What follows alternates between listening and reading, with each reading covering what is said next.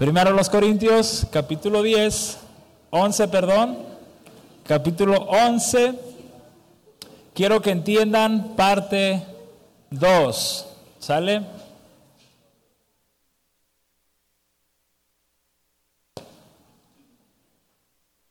Primero los Corintios, capítulo 11.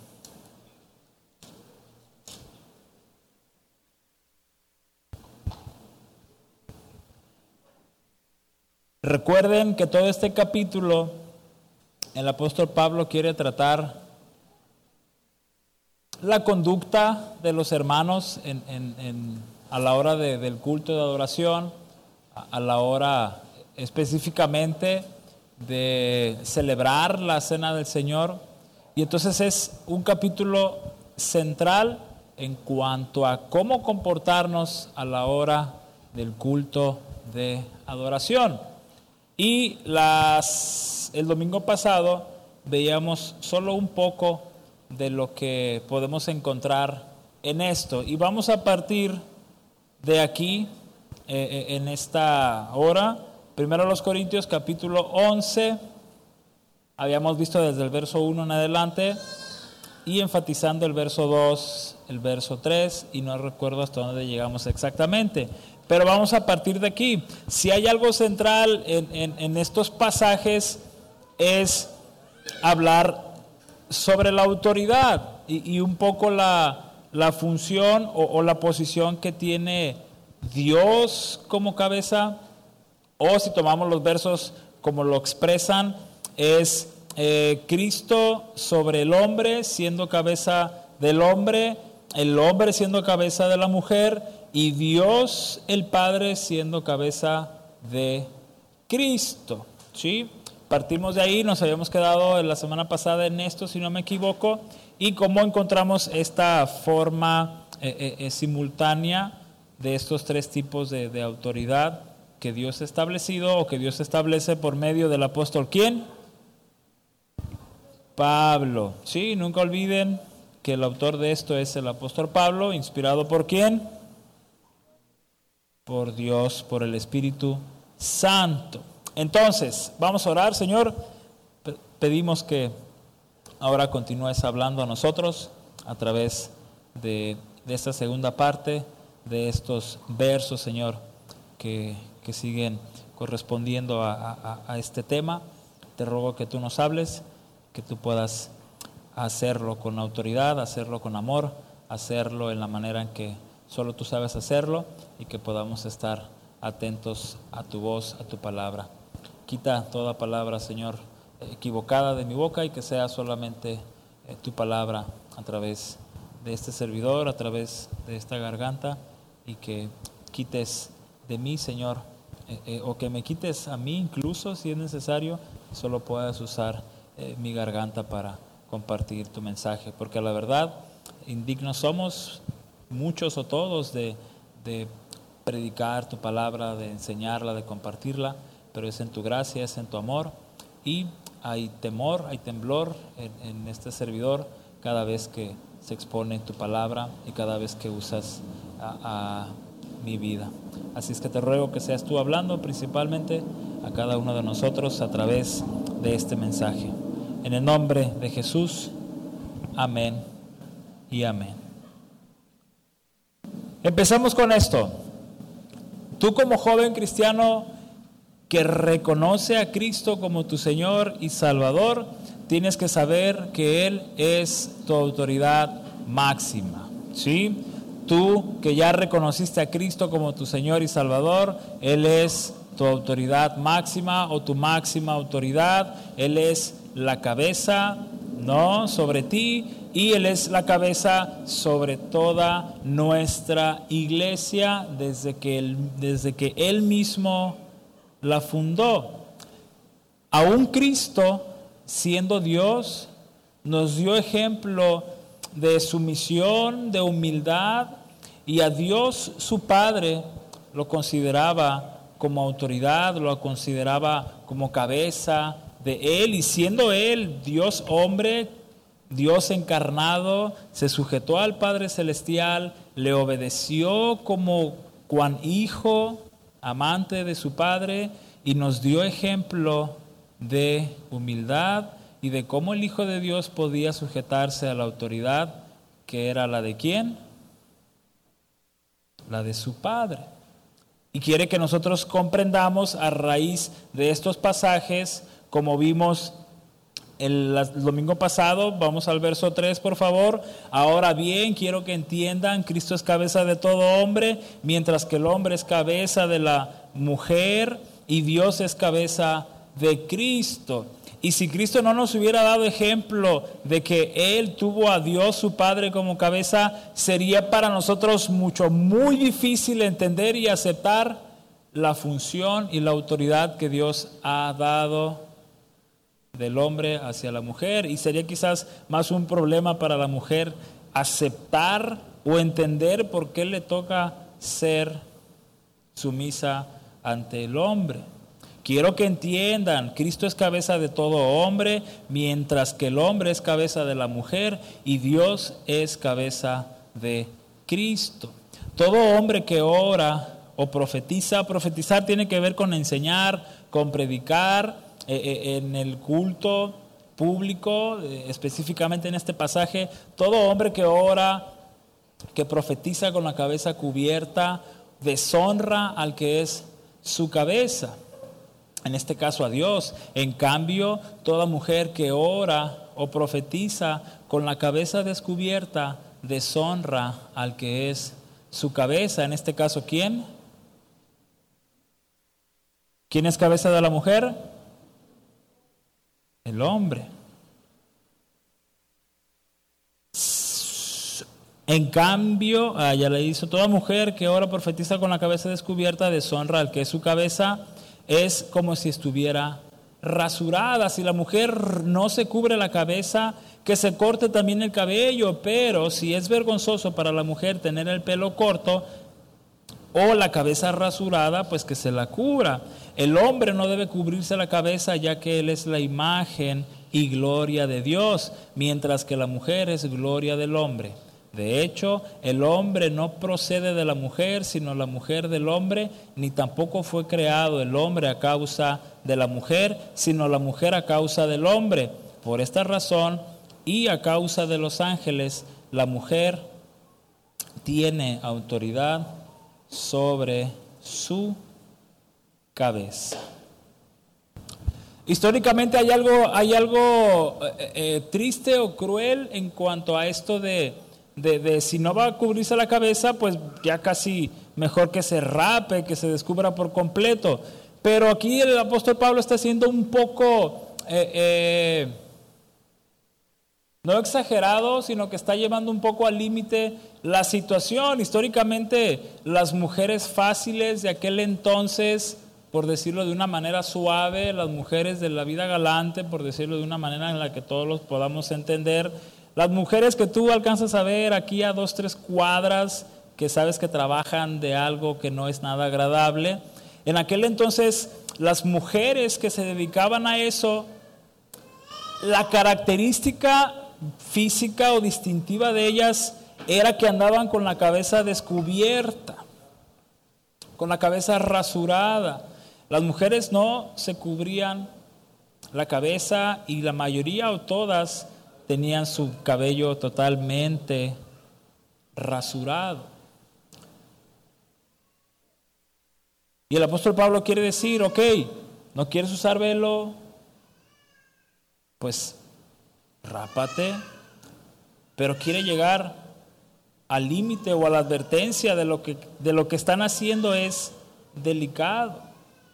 Y él quería enfatizar eso, que tuvieran cuidado que ese aspecto no pareciera a lo que las mujeres que dedicaban sus cuerpos a lo que no, ellas fueran confundidas. Y tenía que ver también a veces con, con simple y sencillamente eh, ideas equivocadas o, modas que sucedían a su alrededor, por así decirlo, pero que ellas no consideraban. Recuerden unos versos atrás, todo me es permitido, era un dicho que entre ellos había y, posiblemente esto iba a causar confusión en algunas de las mujeres. Ok, si hay mujeres que se cortan el pelo, que se rapan, que se rasuran, sin entender quizás el por qué, pero es casi lógico por sentido común que todas sabían que las mujeres rasuradas, rapadas, de cabello corto, era porque se dedicaban a algo así. Y claro, nunca va a estar, nunca va a faltar aquella que de plano no sabe por qué una mujer andaba totalmente pelón. Pero por si las hubiera, recuerden lo que Pablo dijo, se dice todo me es permitido.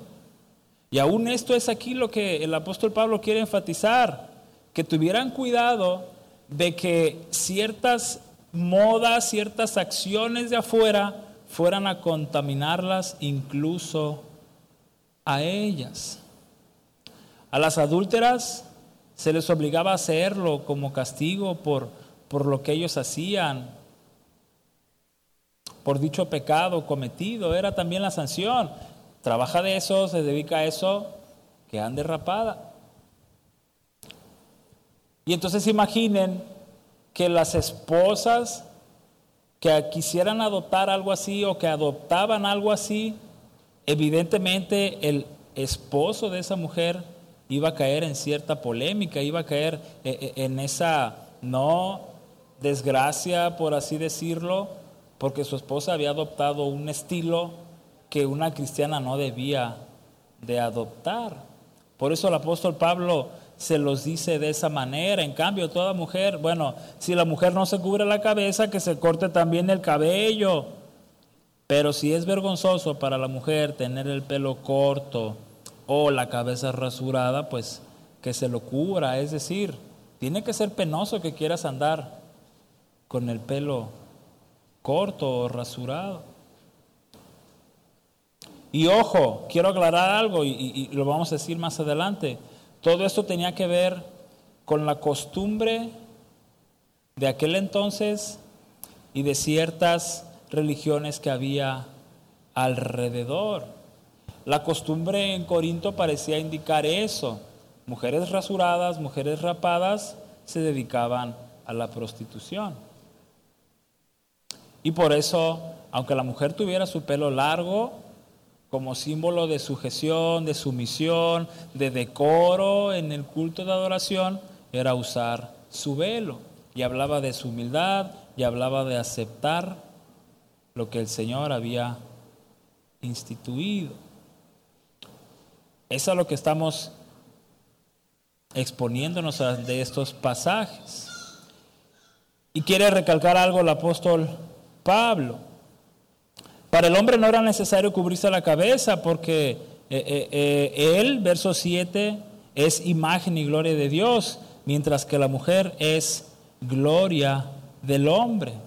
Es decir, si la mujer andaba bien, actuaba bien, vestía bien, usaba lo necesario para el culto de adoración, hablaba de que el hombre era realmente un buen esposo, un buen hombre espiritual, que podía llevar no solo a su esposa, sino a su familia a buscar las cosas espirituales. Y entonces la gloria... El hombre venía a ser, la mujer, ah, ya me trabé. Verso 7, ¿no? Ajá, se te dio, es que estoy nervioso aunque ustedes no lo crean. De verdad al hombre actuar, a, la mujer hacer eso, el hombre quedaba bien con Dios. Eso. Por eso era importante, por eso era necesario que ellas y ellos entendieran esto. Por ello es y era importante que ellos entendieran que Dios había establecido todo un concepto perfecto de autoridades. Si ellos lo podían aceptar, poco a poco lo iban a entender. Porque algo que también podemos descubrir o, ver de manera natural es que iba a haber mujeres que iban a adoptar una posición de rebeldía, que iba a haber mujeres como hoy en día que iban a, adoptar una postura de, es que yo no acepto eso. Porque aunque no lo crean, también había en ese momento ideas ¿no? Eh, eh, de feminismo como hoy lo conocemos, el rechazar la autoridad de los hombres. El feminismo no es una moda nueva, actual. El feminismo la puedes encontrar desde el Antiguo Testamento y ahorita olvidé el nombre del libro donde habla de toda una revolución de las mujeres. No es algo nuevo, es algo que la escritura nos ha dicho y nos ha advertido desde la antigüedad. Y posiblemente se puede tratar también de, de mujeres que estaban aceptando ideas equivocadas. La mujer es gloria del varón. Eva no fue la, la, imagen de la gloria de Dios. ¿Quién fue? Adán. Y, y esto nos va a remontar al principio de la escritura, al Génesis, cuando Dios habla de que el varón fue creado primero y luego la mujer y cómo el hombre recibe una función y una autoridad en específico y cómo la mujer viene a ser ayuda idónea porque el hombre no, tan como es, no lo iba a poder hacer solo y entonces hace un complemento perfecto y ambos hechos a la imagen y semejanza de quién? De Dios. Alguien dice esto, muchacho, la mujer es gloria del hombre, recibe y revela la majestad que hay en él ella se convierte en una reina si él es el rey. En un sentido romántico poético. Una vez más, la mujer es gloria del hombre, recibe y revela la majestad que hay en él. Ella se convierte en una reina si él es el rey.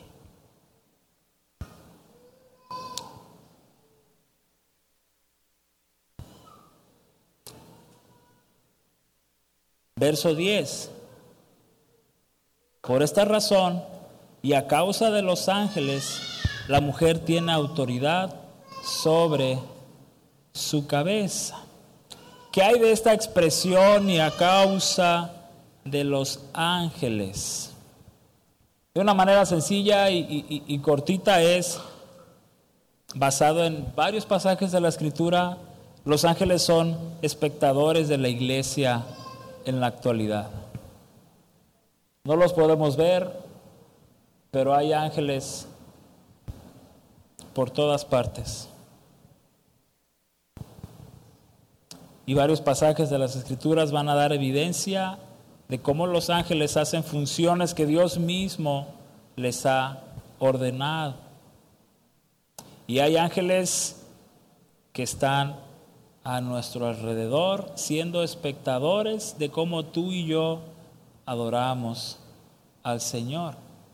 Surgieron y han surgido algunas explicaciones que son poco aceptables o poco creíbles en cuanto a esta expresión los ángeles a causa de los ángeles. Una de ellas es que algunos ángeles malvados codiciaban a las mujeres de la congregación en Corinto.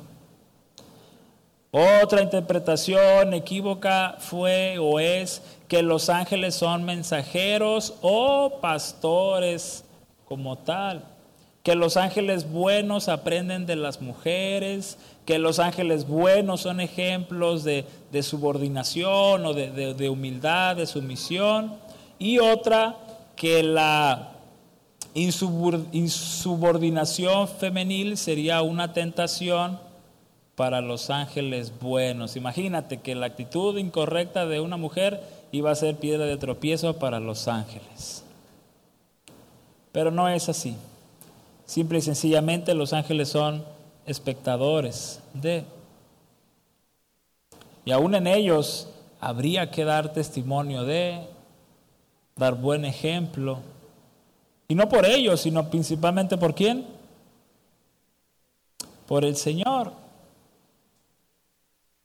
Sin embargo, en el Señor, verso 11, Ni la mujer existe aparte del hombre, ni el hombre aparte de la mujer. Porque así como la mujer procede del hombre, también el, también el hombre nace de la mujer. Pero todo proviene de quién? De Dios. Juzguen ustedes mismos.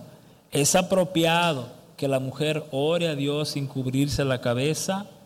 ¿No les enseña el mismo orden natural de las cosas que es una vergüenza para el hombre dejarse crecer el cabello, mientras que es una gloria para la mujer llevar el cabello largo?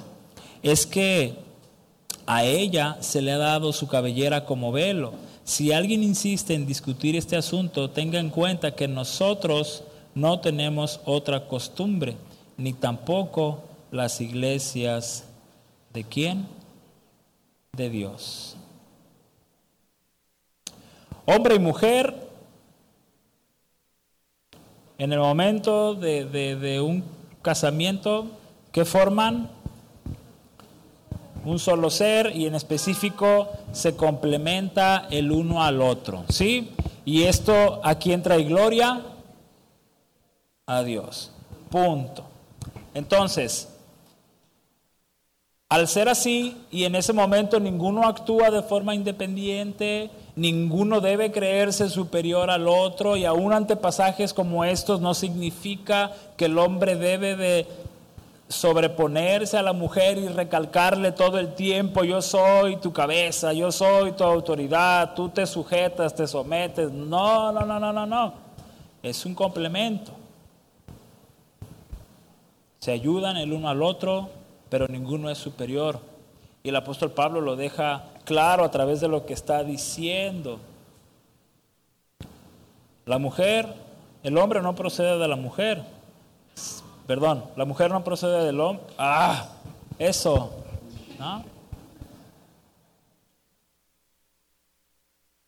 Ni la mujer existe aparte del hombre, ni el hombre aparte de la mujer.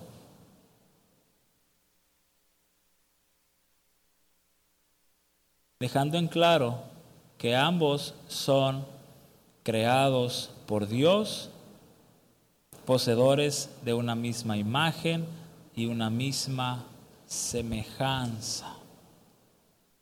Ahora, ante esas preguntas, dice él, juzguen ustedes mismos. ¿Es apropiado que la mujer ore a Dios sin cubrirse la cabeza?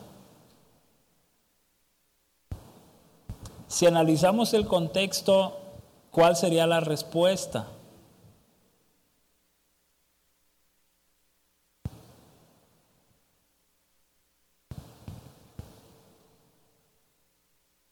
Pues que no era apropiado. La sugerencia aquí ha sido que la mujer se cubra su cabeza, sí, que use su velo, ¿Es apropiado que la mujer ore a Dios sin cubrirse la cabeza? Pues no, en tu contexto y, como lo has presentado y como Corinto vivió en, en su época toda esta situación, no es apropiado. No les enseña el mismo orden natural de las cosas que es una vergüenza para el hombre dejarse crecer el cabello.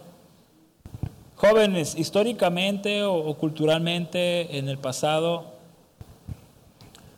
no era bien visto como tal que el hombre se dejara crecer el cabello. Algunos historiadores expresan, comentan que lo máximo que les llegaba el cabello de largo era hasta los hombres. Y cuando se trataba de guerreros, de, de personas que se unían al ejército, no había problema cuando el cabello no pasara de esa altura y cuando iban a la guerra solamente se, se amarraban su, su cabellera y no había problema, pero algunos comentan que tener el cabello más largo que eso ya no era nada agradable a la vista. Pero tampoco encontramos que es o que era algo meramente pecaminoso. No era bien visto, claro, Y dice el pasaje, el orden natural de las cosas, que era una vergüenza para el hombre dejarse crecer el cabello, mientras que es una gloria para la mujer llevar el cabello largo. Y él dice, es que a ella se le ha dado su cabellera como qué. ¿De qué estamos hablando? De un velo. Podemos decir que el punto aquí del apóstol Pablo es que él quiere enfatizar que la mujer le fue dado su cabello como velo. Punto. Si se pone un velo por encima de eso, según la cultura y en ese entonces, qué bien. Pero su cabello cuenta como velo. El hombre con su pelo recortado cuenta como algo honroso, como algo apreciable, como algo agradable. ¿sí? La mujer tiene su velo natural, su propio cabello, y debía de observarse, claro, el, el uso y costumbre de la cabellera como tal. Ahora, presten atención a esto. La intención de Pablo no era imponer un nuevo patrón en el comportamiento, en la actitud, en cuanto al cabello, etcétera, etcétera, sino que él deseaba, y podemos verlo en los pasajes y darle esa quizás interpretación y aplicación para nosotros, sino que él deseaba en su corazón que ellos no exageraran o ellos no cayeran en esas actitudes egocéntricas que hemos visto anteriormente y tocante específicamente a su libertad cristiana. Porque si recuerdan la libertad cristiana que algunos tenían era que podían comer lo sacrificado a los ídolos, a los demonios, podían hacer muchas cosas que eran peligrosas y que iban a causar principalmente tropezar a quién? A los más pequeños. Y aquí el punto del apóstol Pablo, vuelvo y repito, no es eh, eh, eh, poner un nuevo patrón de comportamiento, etcétera, sino simplemente decir que tengan cuidado en que esto no salga de control y que no vayan a tomar ideas equivocadas y que vayan a hacer del culto de adoración toda una pasarela de modas que lo que realmente importa en un culto de adoración. ¿Y qué es lo que importa en un culto de adoración? Que vengas con tu cabello rapado, largo, que vengas con ropa de colores, que uses gorra o no en el culto. ¿Qué crees que es lo que importa en un culto de adoración? Que realmente vengas a adorar. Pero ojo aquí, y es donde vamos a, a poner nuestro mayor cuidado y nuestra mayor atención. La costumbre de ellos era esto, que el hombre usara, la mujer usara velo, que el hombre tuviera su cabeza descubierta, y podían hacerlo quizás de manera externa. Pero ¿qué hay o qué había en el interior de? Si la mujer podía usar su velo, si la mujer podía usar su ropa decorosa, y ser eh, eh, cuidadosa en su pudor, si podía hacer todo eso y si el hombre podía hacer tal cual lo que se le pedía, pero si su corazón estaba corrompido y podrido, es ahí donde en un sentido el apóstol Pablo quiere prestar atención y quiere que ellos cuiden porque de nada iba a servir el velito en la mujer, de nada iba a servir el, hombre bien peinadito, bien rasuradito, si el corazón estaba completamente podrido y deseando y viviendo en prácticas totalmente pecaminosas.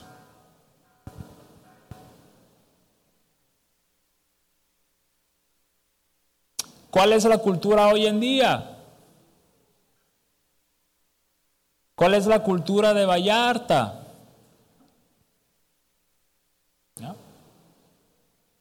Ahorita, si ustedes voltean, hay dos, tres muchachones con gorras.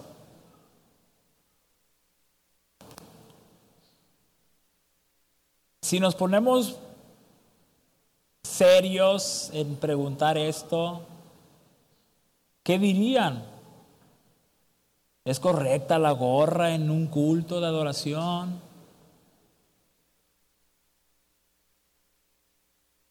Y así tocó todavía.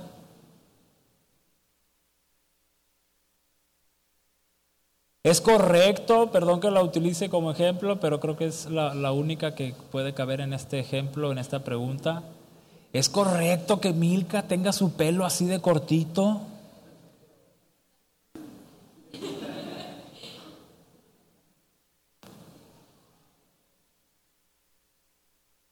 ¿Es correcto la playera que trae ese cuate con esa estampa?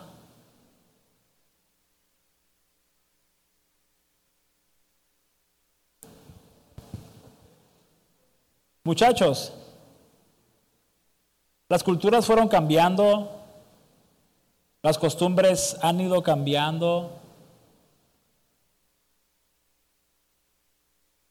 Y eso no lo hemos podido ni, ni se podrá en un sentido detener. Tú vas a otros países y si Puerto Vallarta es sensual en la manera de vestir, hablando generalmente,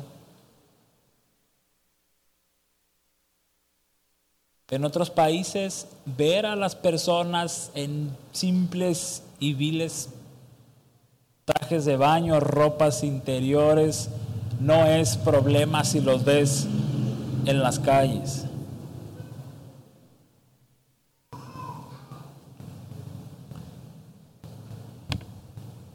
¿Qué podemos concluir con esto? Que las jóvenes, que las mujeres de Pip Vallarta deben usar velo, que los hombres deben recatarse y, y traer el pelo corto.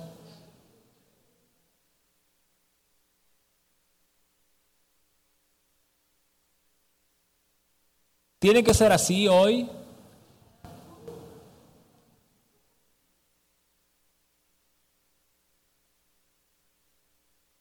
Sin duda que no.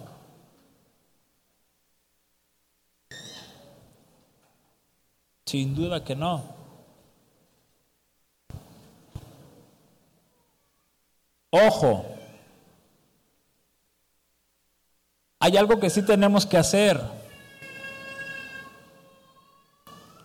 Y es solamente esto. Solo ser cuidadosos en cómo vistes en qué haces con tu cabello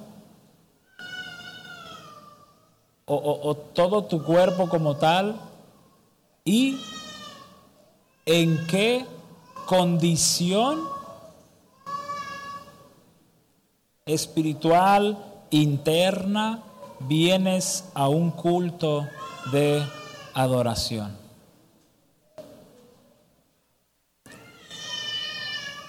Podemos resumirlo así. ¿Cómo vestimos? ¿Qué hacemos con nuestro cuerpo? ¿Y cuál es tu condición o cuál es tu corazón cuando vienes a un culto de adoración?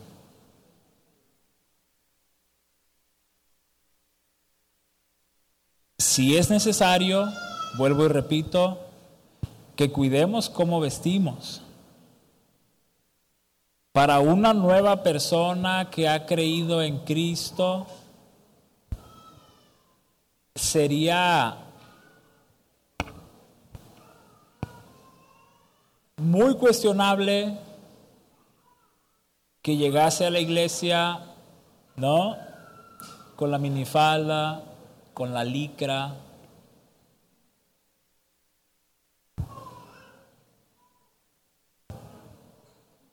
que los hombres viniésemos en una situación similar, demasiado arremangados, enchorizados de la playera.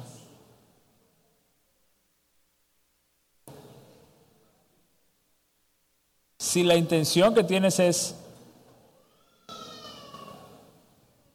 impresionar,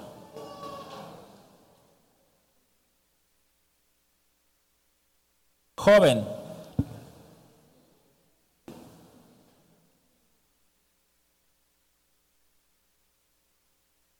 Hay iglesias en las que las mujeres van con sombrero, los hombres van con sombreros. Hay iglesias en las que las personas van en short, en chanclas. Pero todo va a depender o a tener su raíz en cuál es la costumbre del lugar. Pero algo quiero decirte con, con mucha certeza. Todo cristiano está llamado a cuidar cómo viste, cómo usa su cuerpo y cuál es la condición de su corazón cuando viene a un culto de adoración.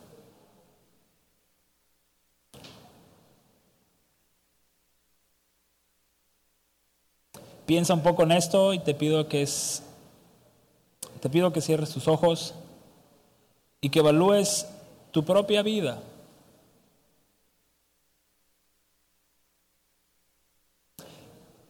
Y en lo personal, y, y, creo que como postura de nuestra congregación, no tenemos problema con usar gorras, no tenemos problemas con que las muchachas o las mujeres se corten el pelo, no tenemos problemas con que haya hombres con su cabello largo. Pero sí cuidamos y debemos cuidar la manera en la que venimos a este lugar.